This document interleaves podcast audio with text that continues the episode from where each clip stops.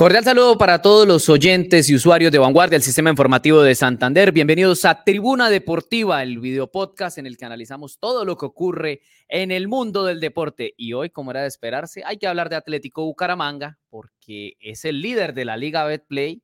Ganó su primer partido en la era de Raúl Agustín Armando. Pero bueno, vamos a empezar a desglosar todo lo que fue el triunfo del equipo Leopardo, al que muchos no le tenían fe después del flojo empate ante Envigado, pero consiguió una victoria digamos que algo meritoria eh, por cómo se dio, porque también pudo haber perdido el partido. Estuvo, de verdad, algo parejo. Pero bueno, vamos a entrar en materia, pero primero quiero saludar a mis compañeros, doña María Alejandra Barrios y don Néstor González. Buenos días, tardes, noches, también dependiendo de la hora que nos escuchen a través de Spotify. ¿Cómo están?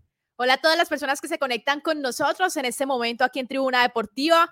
Eh, muy contenta por el resultado del Atlético Bucaramanga, pero bueno, también vamos a analizar un poco eh, el cómo queda el equipo después de esta victoria y qué le sigue faltando al Atlético Bucaramanga para intentar llegar lo más lejos posible. Oiga, el señor Sergio Justo se lavó las manos, ¿no? Porque yo, yo, también creo no lo mismo. No le tenían fe, algunos no le tenían fe. Bueno, no, no le se teníamos, incluye. sí, no le teníamos. También, bueno, listo, me incluyo. Me habla, parece bien. habla desde la lejanía. Cordial saludo para, para ustedes, para todos los que están conectados, por supuesto. Y hombre, destacado el Atlético Bucaramanga, principalmente en el tema de sumatoria de puntos. Dos jornadas de seis posibles, cuatro unidades. Eso, digamos, eh, muestra cosas interesantes. En el funcionamiento ya lo estaremos analizando. Hay cosas para repasar y ahí en, el arranque del programa también dejábamos sobre la mesa la pregunta, digamos, de, del día, algo que podemos también debatir, y es si Gonzalo Lencina eh, puede llegar a suplir lo que fue en cuanto a goles Dairo Moreno en el semestre inmediatamente anterior para que la gente vaya interactuando, por supuesto, en Facebook Live, que estamos eh, en estos momentos en vivo, y también más adelante la gente en Spotify podrá también dejarnos sus comentarios y opinar al respecto. Como diría Paulina Vega, la señorita Colombia, esa es una pregunta muy difícil, pero yo creo que hay años luz entre Gonzalo Lencina y Dairo Moreno. Le faltan todavía 20 goles durante el resto del año para, acercárselo un poquito. Y obviamente Dairo es un delantero ya más curtido en batalla, más experimentado. Me parece que empezó bien la encina, porque hacer dos goles de visitante eh, no es algo fácil. Además de los gestos técnicos que tuvo el, jugador, ¿no? Sobre todo el segundo, me parece que define muy bien porque marca una diagonal y Reina fue magistral en la asistencia. Eh, pero creo que ahí le falta mucho todavía para acercarse. Obviamente. y aparte es complejo porque así como en el primer partido decíamos, es difícil saber qué va a pasar porque apenas fue un partido. Bueno, apenas son dos partidos. Sí, apenas En uno de esos partidos no logró anotar y en el otro partido anotó dos goles. Entonces, es un promedio bueno, sí, se puede decir que es un promedio bueno, pero hasta ahora está comenzando el torneo. Entonces, hay que esperar, ver cómo se van dando las cosas, ver cómo van pasando los partidos y ver qué va saliendo de todo esto. Pero es muy complejo desde ya decir si va a suplir o no va a suplir. Sí, yo creo Porque como hay jugadores que tienen partidos que son muy buenos, hay otros partidos que no lo son. En cambio, Dairo era un poco más constante, ¿no? Vamos a ver, yo lo quiero ver eh, contra Junior. Me encantaría ver cómo lo hace ante Junior porque creo que esa es una prueba algo más complicada con el, con el respeto que se merece Atlético Huila, que es un equipo que sí, que le generó peligro a Bucaramanga con muy poco, que tuvo sobre todo en el segundo tiempo cómo llevarse la victoria, lo pudo haber hecho, pero me parece que, que Junior va a ser una prueba más complicada. A quienes se van conectando les recordamos la pregunta que hemos lanzado, si Gonzalo Lencina puede suplir los goles de Dairo Moreno, quien pues lógicamente ya no está, pero en la temporada pasada marcó diferencia con su claro poder goleador. A mí me parece que, que puede hacerlo, es cierto, van dos partidos, ya lo marcaba Sergio, falta un mundo de encuentros para que llegue a convertir esos 22 goles que, que marcó Dairo Moreno en el transcurso del 2022, pero muestra cosas muy interesantes Lencina en cuanto a sus movimientos, a sus gestos técnicos. En el primer partido, vea, contra Envigado, acá lo dijimos, eh, hizo todo bien, salvo el tema del gol, porque tuvo dos, tres oportunidades y no las invocó. Contra Huila fue todo lo contrario, porque las dos si tuvo tres, ya fueron demasiadas. Embocó dos. Entonces me parece que lo de Gonzalo, eh, Gonzalo Lencina puede ser interesante en el Atlético Bucaramanga. Y yo creo que se le puede acercar a Dairo en cuanto al tema anotador. Ve, acá hay dos comentarios ya de la gente que se conecta con nosotros. Dice Nanita Colmenares Acevedo, hay mucho camino, lo importante es que se mantenga, que suden la camiseta, que apoyemos al equipo. No hay que comparar a los jugadores, hay quienes terminan el ciclo y hay quienes comienzan. Ahí vamos. Saludo también a nuestro director, eh, Javier Flores Ochoa, quien dice, hola, Tribuna Deportiva, saludos a todos. Ve, acá hay un comentario en el que nos responsabilizan a nosotros, fíjese usted. Dice Reinaldo Quesada, la verdad, la prueba de fuego es cuando juegue con los grandes. Para mí no tiene equipo. Ganó más por suerte que otra cosa. Ustedes son los principales culpables por conformarse con tan poco. Hacen falta jugadores de peso. Yo estoy de acuerdo en que hacen falta jugadores de peso, pero es que nosotros no contratamos, ¿no? Y acá se ha dicho. Yo también estoy de acuerdo que el Atlético Bucaramanga le hace falta un jugador de peso en el equipo. Eso no está en posición sí. de, ¿Sabe yo qué pensé viendo ese partido del sábado anterior contra el Atlético Huila? Yo decía, hombre, este equipo con, con Sherman, con Dairo, con los mismos uruguayos. Volaría. Yo decía, hágame el favor. Pero pues acá siempre sucede lo contrario, los procesos, digamos, no se respetan y cada seis, cada año se arman nuevos proyectos con jugadores completamente nuevos y eso tarda un poquito de tiempo de cara al futuro. Yo también considero, eh, sí, de pronto esto opaca un poco el tema de los refuerzos o las incorporaciones, porque irán los directivos, vea, pero es que llevamos cuatro puntos de seis posibles. Sí, pero más allá de eso, en funcionamiento, eso también debemos dejarlo claro. Sí, el Atlético Bucaramanga ha dejado dudas. En el primer partido, en materia de, goles, porque no, no, no, no logró materializar lo que generó. Y en este segundo contra Atlético Huila, eh, sí, fue muy efectivo en ataque, no generó mucho fútbol en cuanto a volumen y en defensa empezaron a aparecer ciertas grietas, especialmente por los costados y también a las espaldas de los mediocampistas de marca. Yo quiero que hablemos de Javier Reina. Qué crack, ¿no? Juega bien. Se los mantuvo en el primer programa, en el primer partido que jugó el Atlético Bucaramanga, que Javier Reina tiene la capacidad para mover la mitad del campo y para abrir el espacio ofensivo del Atlético Bucaramanga y lo sigo manteniendo. Dos asistencias. Sí, ¿sabe qué es lo que pasa con Reina? Y se, vio incluso mejor con, con este muchacho Diego Chávez, el sí, claro, que porque Chávez saca la pelota mucho mejor. Muy interesante, porque aporta, aporta en marca y también cuando tiene que sumarse al ataque también es interesante lo de Chávez. lo del Encina y lo de Reina, yo creo que el tercer mejor rendimiento que tuvo el equipo fue el de Chávez. Sí, sí. se tiraba atrás, saca, recupera la pelota y además tiene muy buen manejo de balón, que eso no es fácil de encontrar en un volante. Creo que ahí sí hay que destacar que se hizo una buena contratación. después de 10 fechas diremos si fue refuerzo o no. Por ahora me parece que es una buena incorporación según el rendimiento que tuvo ante Huila. Ah, muchos dirán, no, pero es que es flor de un día. Amanecerá y veremos, dijo el ciego. saludamos también a Carlos Buitrago, que a esta hora nos ve y nos escucha. También a don Roger Hernández Jaimes, quien dice, hola, Tribuna Deportiva. recordemos que el Bucaramanga eh, solo tuvo un partido de pretemporada. O sea, en otras palabras, estos dos compromisos en liga prácticamente hacen parte de la pretemporada.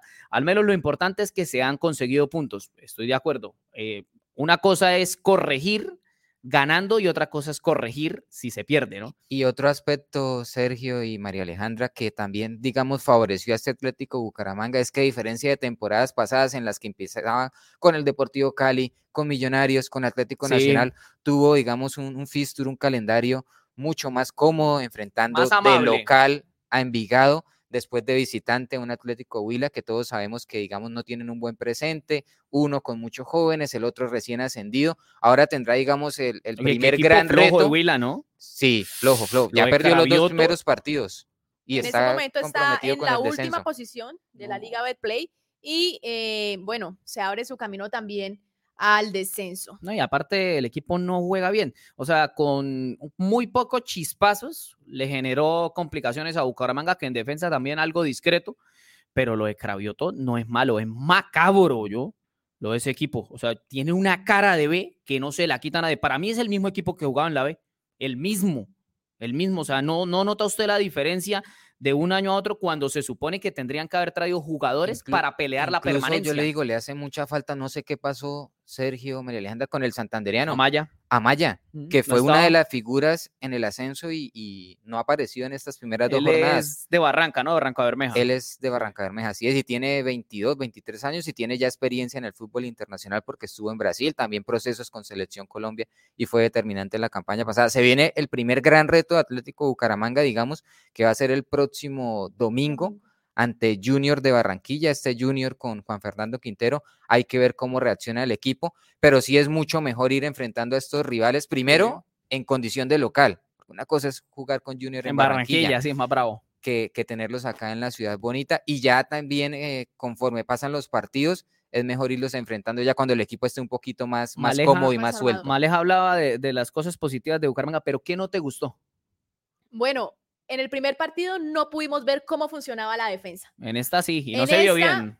Pudimos ver un poco más allá mm. y, analizar la zona defensiva, que se vio en problemas. Sí, se muy poquito. Una defensa muy débil, muy frágil. Le falta, le falta al equipo también en zona defensiva. Eh, Sergio, qué cambios haría para el próximo partido? Mm, pues los cambios, a ver. Vea que, lo de, vea que lo de Gustavo Torres, eh, sin ser la locura, como decimos, fue, mucho mejor que lo, de, que lo de Byron García. Yo creo que Torres se gana la titularidad por eso. Eh, Diego Chávez va a seguir siendo titular. A mí me gustaría ver a Yor Becerra titular, Diego Chávez, titular, dos. Yo no entiendo por qué cuando ingresó Estoy totalmente de acuerdo. Incluso mm. eh, lo hablábamos en el partido pasado. Sí. Sería un error sentar a Becerra porque jugó bien el primer partido. Creo que fue de los mejores, de los mejores en el primer partido. Y en el segundo tiempo, cuando ingresa, también le da una mano interesante al equipo eh, eh, en cuanto a marca. Es un jugador que es muy físico y en, el, en el uno contra uno es difícil superarlo. Creo que ese es otro acierto de la directiva, lo de Jorge Serral, que muchos no conocíamos, y me parece que su llegada eh, le, puede dar una mano en la zona de volantes al equipo. Eh, Maleja decía el tema de, los posibles cambios. Yo le daría la titularidad a Jorge Becerra. Y fíjese usted que Raúl Agustín Armando eh, ya se puede graduar como técnico en Colombia, porque es terco y seguramente debe tener las dos fotos. Es una cosa increíble. ¿Cómo sentó a Becerra? No lo entiendo. Él debe tener sus razones, seguramente porque él es el técnico. A propósito de él, vamos a escucharlo. ¿Qué dijo luego de finalizar? El compromiso ante Atlético Huila en el estadio Guillermo Plaza Salcid de la ciudad de Neiva. Seguimos creciendo. Sí, hoy tuvimos momentos muy buenos en posesión. Eh, no entramos bien los primeros 10 minutos. 5 eh, minutos, 10 minutos. Después empezamos a, a tener el control del partido. Convertimos un gol. Estuvimos muy cerca de convertir otro gol más. Después se emparejó y y, terminó más parejo el partido, nos, lograron empatar sobre el final. Después el segundo tiempo, el análisis que hago es que ellos fueron a, querer ganar, o nosotros también, cada uno con sus formas. Eh, nosotros, hablo de nosotros, nunca resignamos la forma de la, idea de atacar. Eh, y creo que, que el partido se hizo de ida y vuelta y terminamos ganando nosotros.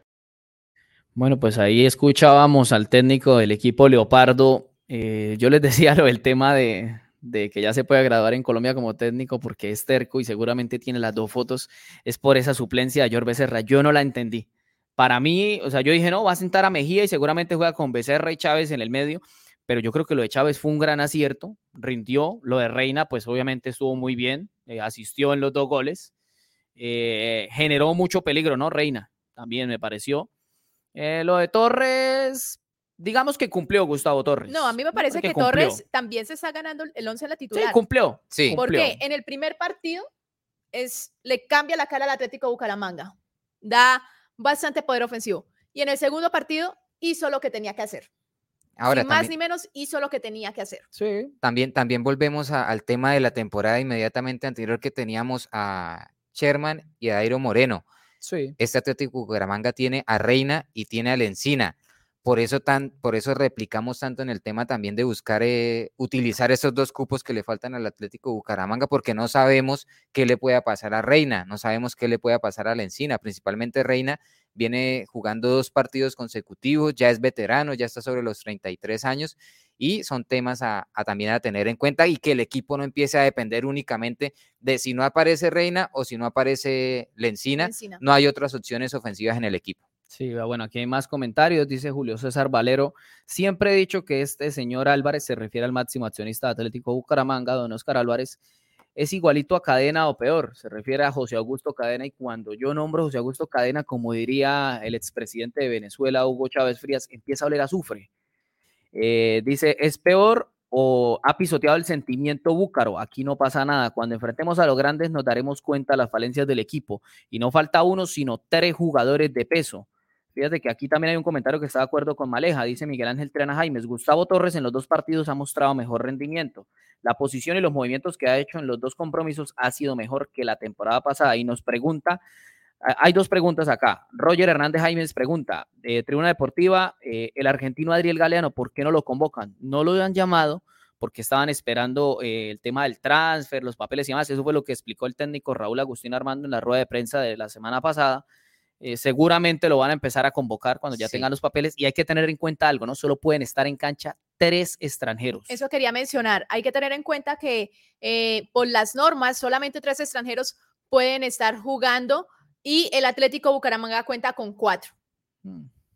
Así a mí eso, que, me parece una mala inversión. y está, digamos, claro que Marota va a seguir siendo titular, en la defensa, Chávez también titular ahí en el medio campo y Lencina ni se diga en el frente de ataque. Ojalá por hacer ese tipo de contrataciones no nos pase alguno de los chascos que ya hemos visto en el fútbol profesional colombiano y terminemos algún día con cuatro extranjeros en la cancha, el partido demandado, chao.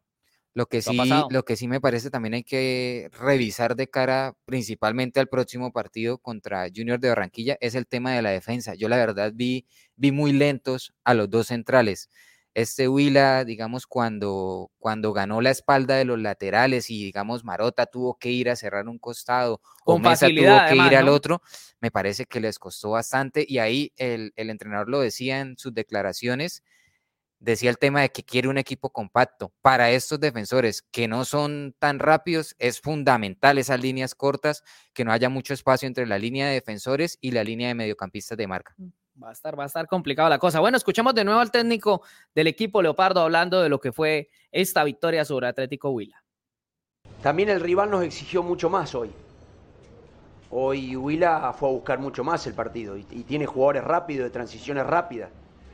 Eh, supo ganarlo a la espalda en determinado momento a, los volantes nuestros, supo en determinado momento jugar el 2 contra 1 por banda también. Es decir, hoy, no, hoy encontramos un equipo que nos atacó más. Entonces no, no, no, nos, nos obligó a estar más concentrados, más, más, atentos. Eh, por momentos estuvimos bien, por momentos eh, la pasamos mal pero es lógico cuando un equipo te va a, te va, te va a atacar y te encuentra variante y empieza a movilidad, tiene, tiene un buen equipo Huila. Bueno, ahí escuchábamos al técnico del equipo santanderiano. Decías, Maleja, que hay una otra pregunta ahí en redes sociales. Así es, nos dicen, pero el Bucaramanga tenía cuatro extranjeros el sábado. El arquero, el defensa, el delantero y el volante. Mm, no, pero no es así. Hay que darle claridad, sí, con lo del portero Christopher Varela, que es colombio, colombo, venezolano. Tiene ambas pues, nacionalidades. No tiene las dos nacionalidades y no ocupa la plaza de extranjero, así que quedamos ahí con tres. Y el otro es Adriel, el otro argentino. Bueno, hay un tema y es, es que se viene ahora Atlético Junior, ¿no? O sea, ya pasó la efervescencia de la victoria en el último minuto, muy chévere, los tres puntos, los goles de la encina, todo muy bonito. el liderato de Atlético Bucaramanga. Y el liderato de Atlético Bucaramanga, eso está muy bien, pero ese liderato También por ahí los hinchas, los hinchas acá de la redacción decía, estamos en la Copa Libertadores en estos momentos. Claro, primero de la reclasificación, imagínense usted. Primero de la eh, reclasificación, con prácticamente la mitad de los equipos sin jugar la segunda fecha. Es que eso, ese es el tema, ¿no? O sea, hay mucho partido aplazado. Eh, afortunadamente hubo mucha empatitis, ¿no? Durante la jornada, fíjese usted que Junior no pudo con Medellín a pesar del debut de Juan Fernando Quintero. Atlético Nacional también se vio bastante flojo con los juveniles. Qué triste que Nacional Podemos, podemos ir repasando también lo que fueron los resultados de esta fecha que inició el sábado 28 de enero con el partido entre Envigado y La Equidad, una igualdad uno por uno. Después, el que ya Me hemos dormí en ese partido, el Envigado La Equidad. Me imagino, el que ya reseñamos, Atlético Vila en calidad de local, perdió dos goles por uno contra el Atlético Bucaramanga. El domingo 29 de enero, Atlético Nacional 0 por 0 ante Águilas Doradas, un tiempo para cada escuadra. Y destacar lo de los santanderianos. Tres en, estuvieron. En Nacional, el portero Kevin Mier, que se sigue afianzando ahí en el Pórtico Verde, y por el lado de Águilas, eh, Aulio Oliveros y, Joan Caballero, los dos mediocampistas que de hecho eh, vi pasajes del partido y lo hicieron bastante bien. La jornada continúa este domingo con los encuentros entre el campeón vigente, Pereira, que perdió 3 por 2 de local contra Millonarios. Partidazo, ¿no? Un partido también muy interesante. eh, reapareció con Millonarios, no reapareció, debutó con Millonarios el goleador de la temporada pasada, eh, Leo Castro, Sí. marcó dos goles. Y en el cierre del partido, digamos, esperados por todos, porque era el debut de Juan Fernando Quintero, Junior de Barranquilla igualó en- de local en Barranquilla, uno por uno ante Deportivo Independiente Medellín. Bueno, pendientes eh, para esta noche, 11 Caldas contra Tolima a las 8 y 10. Eh, mañana, martes 31 de enero, tenemos a Boyacá Chicó contra Jaguares y posteriormente América de Cali contra Unión Magdalena. Boyacá Chico ante Jaguares. Ya no debe haber boletas para ese partido. Tiene que estar agotadísimas, definitivamente. Y quedan aplazados dos partidos más, ¿no? Alianza es. Petrolera con el Pasto y Santa Fe ante el Deportivo Cali. El tema del aplazamiento entre Alianza y Pasto obedece a que el equipo pastuso se encontraba en Perú, tuvo que permanecer varios días allá por, por un tema ya de, De, fuerza mayor. político, se sí, sale, se de las manos. Eh, Deportivo Pasto que ya está nuevamente en Colombia y estará listo para la próxima fecha. Sí, y el otro compromiso entre Santa Fe y Cali, el partido de Santa Fe es aplazado por el tema del Sudamericano Sub-20, que ya en unos minuticos vamos a tocar también ese tema. Diga, sí, ese partido Boyacá Chico Jaguares, no. Terrible, Dios mío. Escuchemos también, Sergio, María Alejandra y, y a todos los que están conectados, las declaraciones de Diego Chávez, Sí. quien también habló de lo que va a ser ese enfrentamiento contra Junior y también, digamos, de las falencias y las cosas a mejorar. Ya Escuchemos, sí. Una pregunta antes de ir con Diego Chávez. Y ahorita les voy a hacer una pregunta que nos envía aquí un usuario acerca precisamente de Juan Fernando Quintero, el que usted ahorita mencionaba en el próximo rival de Atlético Bucaramanga. Escuchemos entonces al argentino Diego Chávez, mediocampista del Atlético Bucaramanga. Obviamente que, siempre hay, hay cosas para mejorar. eh, sabemos que, bueno, estamos haciendo bien las cosas. eh, seguramente analizaremos el partido de hoy, el de Envigado, a ver qué, qué hay para, para corregir. Eh, sabemos que Junior va a ser un rival complicado, pero, pero nada, nosotros vamos a enfocarnos en lo nuestro. Sabemos que tenemos, tenemos las herramientas para, para por lo menos ilusionarnos con poder ganar el partido. Vamos a ir a buscar los tres puntos porque salimos a proponer en todas las canchas y es lo que queremos, así que eh, vamos a preparar el partido y bueno, seguramente trataremos de dar todo para ver si nos podemos quedar con los tres puntos. Oiga, yo creo que también eh, después de escuchar allá a Diego Chávez, debemos repasar cómo está la tabla de posiciones hasta el momento, porque es que no todos los días veo un Atlético Sí, hay que aprovechar el momento. Sí, toca mirarlos desde arriba hacia los demás equipos, ¿no? compañero William Ramírez de, de Cubo y también de Vanguardia en el tema judicial, es hincha, muy hincha de Atlético Nacional. Yo le decía, bueno, Atlético Bucaramanga está en reclasificación en, en estos momentos en Copa Libertadores. Me decía, esperemos a después de Semana Santa. A ver, yo le dije, no, es que el momento de hablar es ahora. Ahora es donde el Atlético El Bucaramanga puede ahora. sacar pecho. Ya después de Semana Santa es un interrogante. Ve, ahí está Bucaramanga con cuatro puntos, Nacional también tiene cuatro, luego está Boyacá Chico con tres. Eh, fíjese que Boyacá Chico arrancó bien, ¿no? En medio de todo, porque necesita pelear por el descenso, arranca en ceros. Eh, Millonarios tiene tres, Tolima tres, Unión Magdalena también tiene tres unidades. Luego está Junior, que no conoce la victoria a pesar de haber contado con Juan Fernando Quintero en el partido ante el Deportivo Independiente Medellín. Dice, dice dos. Jonathan Rueda en, en- en nuestro Facebook Live, recordarles que estamos en estos momentos en vivo, pero más adelante también estaremos en diferentes plataformas como Spotify. Y dice, ahora saquen el carro de bomberos. Un saludo para, para Jonathan. Hay que aprovechar el momento, hay que disfrutar, Jonathan. Vea, y aquí nos escribe Diego Fernando Hernández, me dice a mí, creo yo, porque dice, señor periodista, se le ve muy mal sus comentarios por debajo de los otros partidos, pero Diego, si a mí me parece macabro un partido, yo no puedo hacer nada, si me parece malo, es malo. O sea, ahí sí, si a usted le gusta una hamburguesa, le parece buena la hamburguesa, si le parece mala, pues es mala.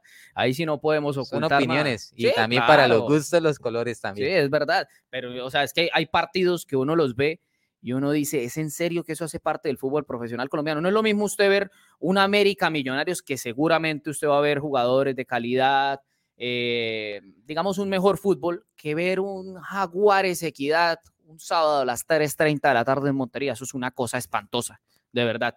A mí, la verdad, no me gustan, no me gustan esos partidos. ¿Qué puedo hacer? A mí no me gustan. Bueno, ahí estaba entonces la tabla de posiciones. Último es Alianza Petrolera, que apenas ha jugado un partido y la verdad lo perdió. Y les decía lo del tema de la consulta eh, por parte de uno de, los, de nuestros usuarios, nos hacía una pregunta. Dice, buenos días tribuna, ¿qué necesita Atlético Bucaramanga para frenar a Juan Fernando Quintero? Yo creo que lo primero es persignarse cuando venga con el balón. Ya después tendrán que escalonarlo muy bien. ¿no? Ahora, Medellín No, hizo es- una, es- una es buena un trabajo en actuación. equipo. Es decir, eh, no podemos encajar el trabajo solamente a la defensa. Cuando si se habla de defender en alguna forma, empieza muchas veces desde adelante. Entonces es un trabajo en equipo y siento que Bucaramanga, sabiendo que no tiene una defensa tan fuerte, debe enfocarse eh, en cómo manejar bien a sus jugadores, cómo repartirse bien los espacios en general, como equipo, para poder frenar no solamente a Juan Fernando Quintero, sino buenos jugadores, a, todo, a todo el equipo del, del, Junior. Vladimir Eh, Hernández. Sí. Porque a pesar de que Juan Fernando Quintero sí es un buen jugador, es un jugador que hace la diferencia, el fútbol son 11 jugadores. Sí, y, Y, y un digamos, jugador, como puede hacer la diferencia, es bien cierto, necesita de los demás Sí, claro. para poder y llegar Me- adelante. Medellín, por ejemplo, lo controló, digamos, bastante bien. Eh, tuvo sí chispazos, los que nos acostumbra Juan Fernando Quintero, pero digamos, no tuvo esa, esa solidez. También es cierto que lleva tiempo sin jugar y que se está adaptando nuevamente al fútbol colombiano, pero creo que Atlético Bucaramanga puede, puede controlarlo. Lógicamente hay que doblarle las marcas porque eso de, de marca personal, digamos, en el fútbol se ha ido como, como yendo. Yo tendría un jugador como George Becerra, me parece que sería el ideal para estar ahí Sí. referenciando en algún momento a Juan marcarlo, Fernando sí. Quintero, pero también hay que ver en el transcurso de la semana cómo evoluciona el equipo. Ve, aquí dice nuevamente Jonathan Rueda, con este equipo no aspiren a más nada que pelear el descenso. Eh, bueno, también decía lo del tema de sacar el carro, pero no, no se trata de sacar carro, pero me parece que Bucaramanga ganó con lo justo, con lo justo, que había que ganar y recuperar los dos puntos que se perdieron contra Envigado acá. Eso está bien, se ganó y demás, pero no es para sacar carro bomberos, ni mucho menos, ni vamos a decir que este equipo está para ser campeón, eso no es así.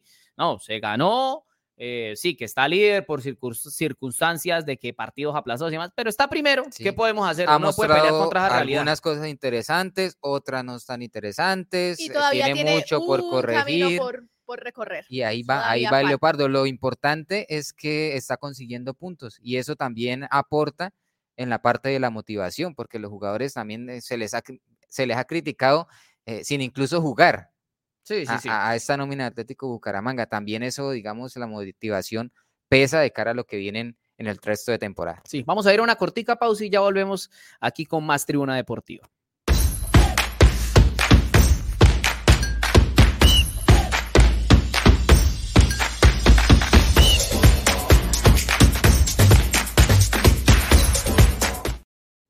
Oiga, y ya también eh, cambiando un poquito la página, eh, ya se viene el hexagonal final del Sudamericano Sub-20, ¿no? Colombia va a pelear ese cupo anhelado al Mundial.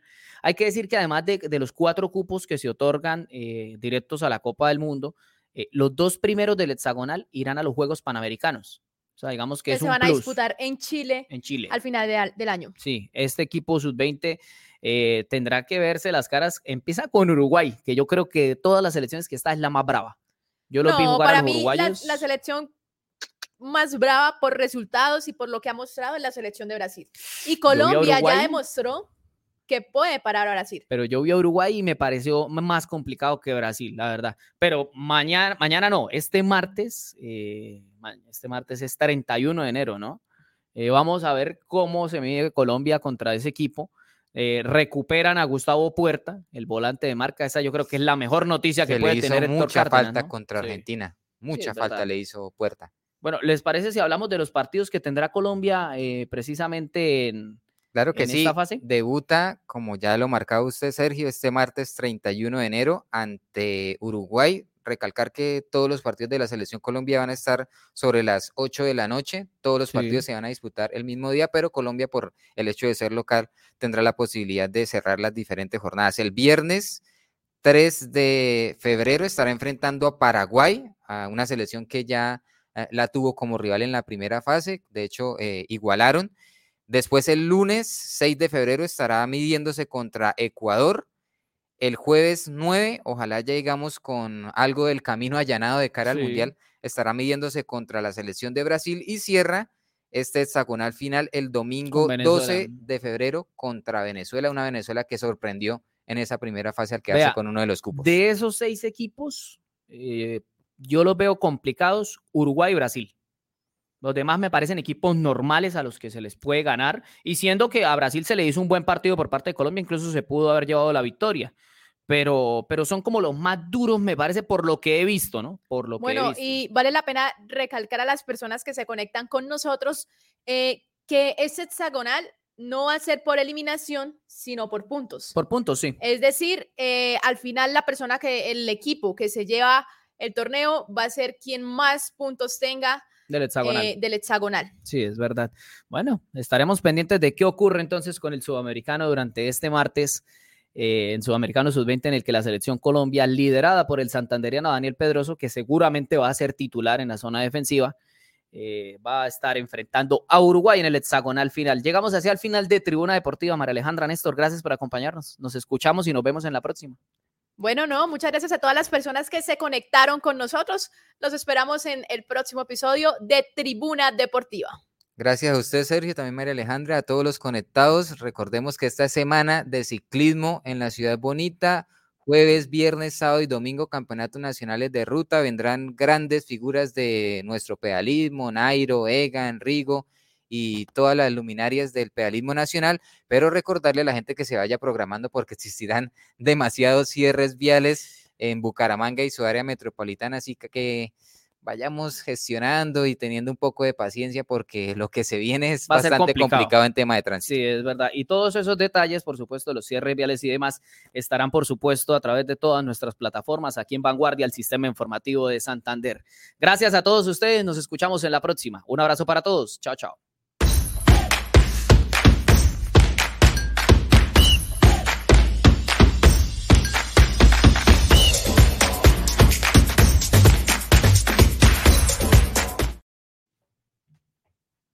Esos días